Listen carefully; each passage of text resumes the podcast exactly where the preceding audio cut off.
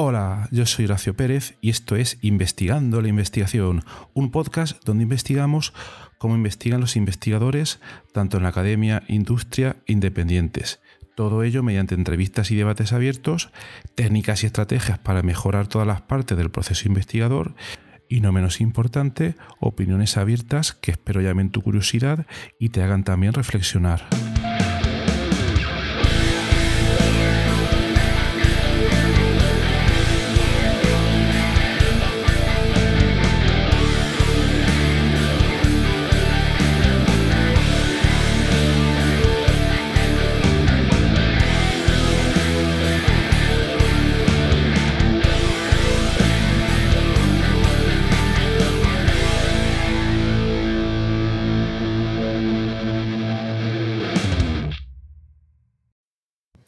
Hola, muy buenos días. Hoy es martes 7 de junio de 2022.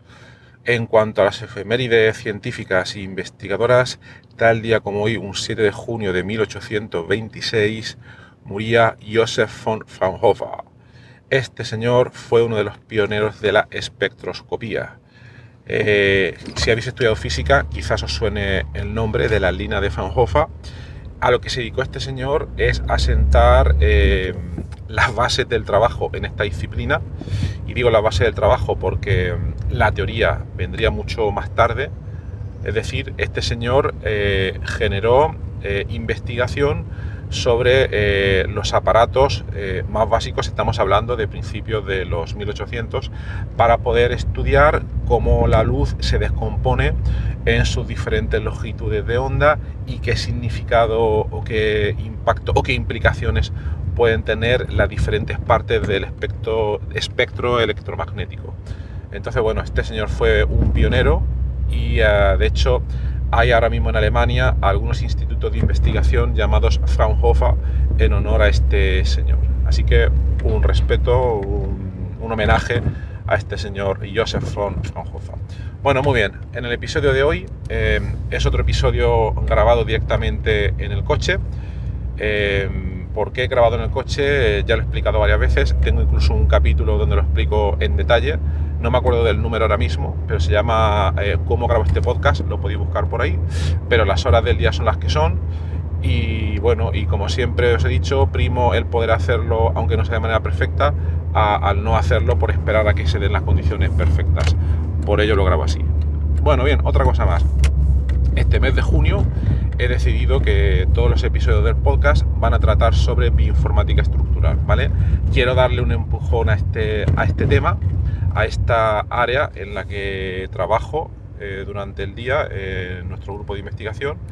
Y bueno, quiero ver eh, el interés que puede despertar en los oyentes, porque ya sabéis que hay unas métricas detrás que se pueden ir midiendo, ver si despierta interés, no despierta interés, y en función de los datos que recopile este mes y también de vuestro feedback, pues ya veré si sigo dándole mayor peso a esta parte o no. Aunque de todas formas tengo que decir que independientemente de eso, siempre he planteado desde el principio que este podcast va a ser de investigación general y que vamos a tratar eh, todos los temas y entrevistar a todo tipo de gente, etcétera, porque lo importante es investigar la investigación, eh, cómo se realiza el proceso investigador en sí. Pero como os he dicho también, este mes, también porque me apetece, ¿vale?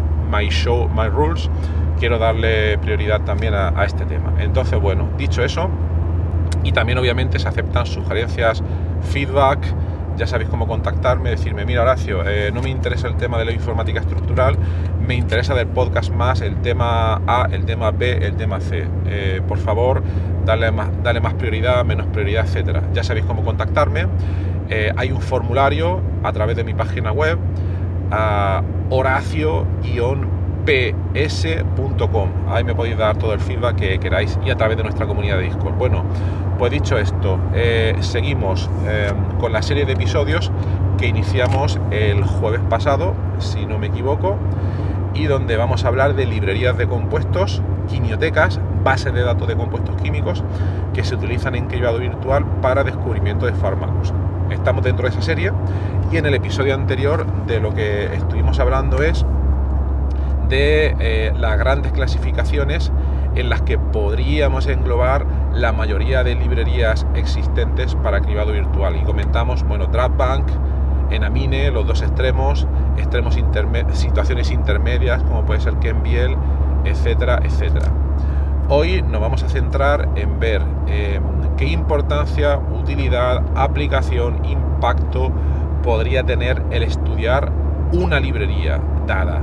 ¿Para qué puede servir una librería dada? Es decir, en el episodio anterior eh, nuestro objetivo era descubrir un nuevo inhibidor, por ejemplo, para un target determinado y para ello procesábamos pues esa gran cantidad o esa librería de compuestos químicos. Pero ahora no es ese nuestro objetivo. Ahora nuestro objetivo es alguien nos informa de una librería de compuestos dada y nuestro objetivo es encontrar alguna utilidad, alguna aplicación a esa librería de compuestos químicos. ¿De acuerdo? Entonces, casuísticas que podríamos encontrar aquí. Por ejemplo, tenemos una normalmente una empresa que tiene una librería de compuestos químicos por el motivo que sea y quieren investigar, quieren que le demos información si alguna o algunas de las moléculas presentes en esa librería podrían tener alguna aplicación farmacológica, podrían funcionar como fármaco ante alguna enfermedad. Eh, entonces esa sería una de las posibles aplicaciones, ¿vale? Ya digo, y esto puede suceder, librería de compuestos de alguna empresa o también un extracto de compuestos que hemos obtenido de alguna planta o cualquier otro origen o productos de desecho de una industria determinada. Y todo esto es muy interesante porque esto está dentro del contexto de la economía circular. De hecho, estamos empezando a trabajar en un proyecto relacionado con todas estas cosas en el que ah, ante los desechos de determinada industria uno quiere eh, obtener o investigar si podrían tener alguna aplicación adicional, algún uso práctico interesante. Bueno, pues una vez comentado esto, los múltiples usos eh, que puede tener esta idea, el encontrar aplicabilidad a los compuestos de una librería determinada, ahora vamos a comentar algunas pinceladas sobre cómo se podría hacer esto dentro de las técnicas de la bioinformática estructural, la química computacional, descubrimiento de fármacos computacional, llámalo como quieras. La verdad que no me gusta que todo esto se encasille dentro de todas estas áreas, no se le pueden poner vallas al campo, pero bueno, eh, hay que seguir un poco la metodología que ya está un poco implantada y para que se sepa un poco de lo que hablamos y también pues si luego buscáis publicaciones dentro de todos estos contextos. Entonces, vamos a por ello. ¿Cómo se puede hacer? Pues mirad, muy a grandes rasgos, vamos a suponer que tenemos una pequeña librería de 100 compuestos, ¿vale? Que es de una industria determinada. Una industria, por ejemplo, que fabrica, no sé, me lo voy a inventar, fabrica mm, una bebida determinada y en el proceso de fabricación de esa bebida, pues eh, vierte como desecho una serie de productos naturales. Vamos a suponer que son naturales y vamos a suponer también que, muy importante, que esa muestra, ese extracto está totalmente caracterizado en el sentido de que tenemos información de la estructura química, la fórmula química de cada uno de esos compuestos y también la cantidad aproximada de cada uno de ellos o la composición o la contribución al extracto de cada uno de ellos. Vamos a suponer que tenemos esa información, porque si no tenemos esa información va a ser muy difícil que podamos trabajar con esas moléculas dentro del contexto que planteo a, continuación. ¿Vale? Entonces, vamos a suponer que tenemos esa información, entonces a partir de ahora eh, lo que haríamos para encontrar esa aplicación utilidad es usar una de las dos técnicas, de las dos ramas eh, que tenemos dentro del cribado virtual, que como he comentado ya varias veces en episodios anteriores, tendríamos cribado virtual basado en la estructura o cribado virtual basado en los ligandos. Primero voy a volver a presentar la analogía cerradura llave. La analogía cerradura llave se utiliza de manera muy simplificada y hay que cogerla con mucho cuidado para describir las interacciones proteína-ligando. Entonces podemos suponer que un ligando es una llave, una enzima o receptor, vamos a quedarnos de momento en enzimas, se representa como una cerradura. Cuando un ligando interacciona con una enzima es porque se da ah, un alto acoplamiento estructural y de interacciones entre ese ligando molécula pequeña y esa enzima tal y como se daría entre una llave y una cerradura. ¿De acuerdo? Entonces aquí lo que estamos tratando es de ese extracto, de esa colección de moléculas, de esa colección de llaves, frente a qué otras cerraduras, de momento desconocidas, podrían abrir o cerrar esas, esas llaves. ¿De acuerdo? Entonces, empezamos primero. A, vamos a ver qué se podría hacer con cribado virtual basado en la estructura. Por ver la analogía, el basado en la estructura es que cogeríamos cada una de esas moléculas, cada una de esas llaves y las enfrentaríamos frente a una colección de posibles dianas terapéuticas o de posibles enzimas o de posibles targets. Los enfrentaríamos haciendo cálculos de diferente tipo, ya sea docking molecular o modelado farmacofórico o muchos otros. Los, em, los enfrentaríamos frente a esa colección de, dianas para ver si esa llave encaja en todas esas cerraduras. Entonces vamos a suponer que lo enfrentamos a una colección de mil dianas, mil proteínas, mil enzimas y que frente a una de ellas las bloquea ah, completamente o que funciona como agonista o como antagonista. Entonces ahí habríamos encontrado una aplicación habríamos encontrado una posible aplicación.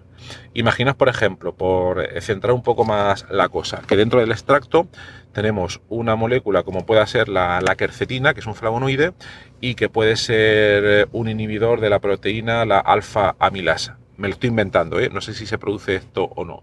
Pues luego, obviamente, el siguiente paso, ah, lo que tendremos que hacer es procesar todas las moléculas del extracto frente a todas las posibles dianas o enzimas de la colección que estamos procesando y luego rankearlas en función de ciertos parámetros como puedan ser el docking score, el score farmacofórico, etcétera, etcétera, para priorizar aquellas que obviamente luego tenemos que llevar a la fase de experimentación. Luego cogeríamos esos hits in silico y lo llevaríamos a una caracterización in vitro, in vivo o la que dispongamos o dispongan nuestros colaboradores. Y luego obviamente estudiaríamos los resultados eh, para ver de todas las predicciones que hemos hecho, cuáles hemos acertado, cuáles hemos fallado y muy importante, muy importante, ¿por qué? ¿Cuál ha sido la, la razón? Y generar diversos modelos, diversas hipótesis que nos permitan luego más tarde realizar un segundo ciclo una vez que hubiéramos mejorado nuestra técnica de cribado virtual basada en la estructura, un segundo ciclo para una nueva ronda de predicciones, etcétera, etcétera. Lo óptimo, como comento aquí, es realizar, si es posible, varias rondas de predicciones. Entonces, bueno, este sería cribado virtual basado en la estructura. También se puede aplicar cribado virtual basado en los ligandos y la manera para poder hacerlo sería la siguiente. Eh, seguimos cogiendo cada una de esas moléculas del extracto y las enfrentamos en un cálculo de cribado virtual basado en los ya no ahora frente a una librería mm, o conjunto de, enzimas, sino frente a otra librería de compuestos, pero que estén anotados. ¿Vale? Por ejemplo, vamos a irnos al caso de ChemBiel. ChemBiel o ChemBL, como se dice en español, es una librería que contiene cerca de 2 millones de compuestos químicos y cada uno de ellos tenemos gran cantidad de información por ejemplo, para qué, mm, eh, cuál puede ser, no, siempre, pero solemos tener información sobre la publicación donde se ha obtenido esa molécula, eh, posible target, etcétera, etcétera. Y con eso pues, nos podemos hacer una idea. Entonces, tener en cuenta aquí tenemos unos 2 millones de moléculas. Entonces, si nuestro extracto contiene, hemos dicho 100 o 1000 moléculas, vamos a suponer que nuestro extracto tiene 100 moléculas, tendremos que enfrentar cada una de ellas frente a los 2 millones de moléculas que tiene Kenbiel. Esto obviamente hay que tener una infraestructura computacional determinada. Esto lo podéis hacer mediante nuestro software Metascreener. hay, que, hay que darse un poco de autobombo. En algún episodio previo comenté sobre Metascreener y lo podéis utilizar. O también podéis utilizar nuestro servidor web Bruselas para poder realizar este tipo de cálculos. Os lo recomiendo bastante. Es una herramienta muy fácil de usar y que introduce todos estos conceptos de una manera bastante, bastante clara y además utilizando la aproximación por consenso. Entonces, bueno, vamos a suponer que aquí lo que estamos haciendo en analogía con cerraduras y llaves es que eh, cada una de esas mil moléculas del extracto o 100 moléculas del extracto es una llave y la comparamos con otra gran colección de llaves en KenBiel. Y cuando haya un matching, ya sea por similaridad de forma, similaridad electrostática, similaridad farmacofórica, fingerprints u otras reglas derivadas de Machine Learning, arranquearíamos aquellos pares de mayor score y podríamos suponer lo siguiente. Vamos a suponer que nuestra quercetina, que estaba en nuestro extracto original, se parece un montón a otra molécula que se llama, no sé, me lo voy a inventar, em, galactosa, ¿vale? Vamos a suponer eso. Aunque pensándolo así rápido no se correspondería, pero vamos a suponer que se produce, por ilustrar un poco el ejemplo. Entonces, ahí miraríamos todos los targets que de manera ah, para los cuales eh, esta galactosa es su sustrato. Y tendríamos, si no me equivoco, la alfa-galactosidasa, que participa en la, diga, mejor dicho, que genera problemas en la enfermedad de Fabry porque tiene una serie de mutaciones. Entonces, si aquí podríamos obtener la siguiente inferencia. Si la quercetina se parece muchísimo a la galactosa y la galactosa es el sustrato de la alfa-galactosidasa, podríamos inducir que la quercetina podría ser un inhibidor o activador, que se habría que comprobarlo luego, de la alfa-galactosidasa, ¿vale? Yo creo que se ve un poco bien el ejemplo, pero la analogía es llaves que sean muy parecidas es porque van a poder abrir o cerrar la misma puerta. Y como antes, luego habría que proceder a las fases de caracterización experimental siempre, siempre, siempre, porque si no se queda solo en un cálculo y luego además realizar varias rondas, es decir, terminaríamos esta ronda de cálculo, se realizaría la caracterización experimental, comprobaríamos en qué casos hemos acertado y no hemos acertado y luego a partir de ahí pues eh, intentaremos mejorar nuestro protocolo de cribado virtual realizando una serie de ajustes y luego realizaremos una segunda ronda, tercera ronda, etcétera, etcétera, ¿vale? En conclusión, aplicando estas técnicas, también podríamos haber aplicado Machine Learning, pero eso lo comentaremos otro día. Aplicando estas, estas técnicas, nosotros propondríamos un posible uso para algunas, no siempre sale para todas, moléculas de ese extracto o de esa librería de compuestos químicos de alguna empresa o de lo que sea. ¿Vale? Entonces, esta es un poco por la idea. Y también os comento una idea interesante que no la voy a desarrollar, os la dejo para que la desarrolléis, que se llama reposicionamiento tecnológico. A ver si alguien sabe por dónde voy. ¿De acuerdo? Bueno, pues nada más. Espero que os haya sido interesante. Cualquier feedback ya sabéis por dónde lo podéis enviar. Horacio-ps.com. Ya podéis decir si os interesa o no os interesa que todos los capítulos de este mes de junio traten la informática estructural. Y nada más, que tengáis un maravilloso martes y hasta luego.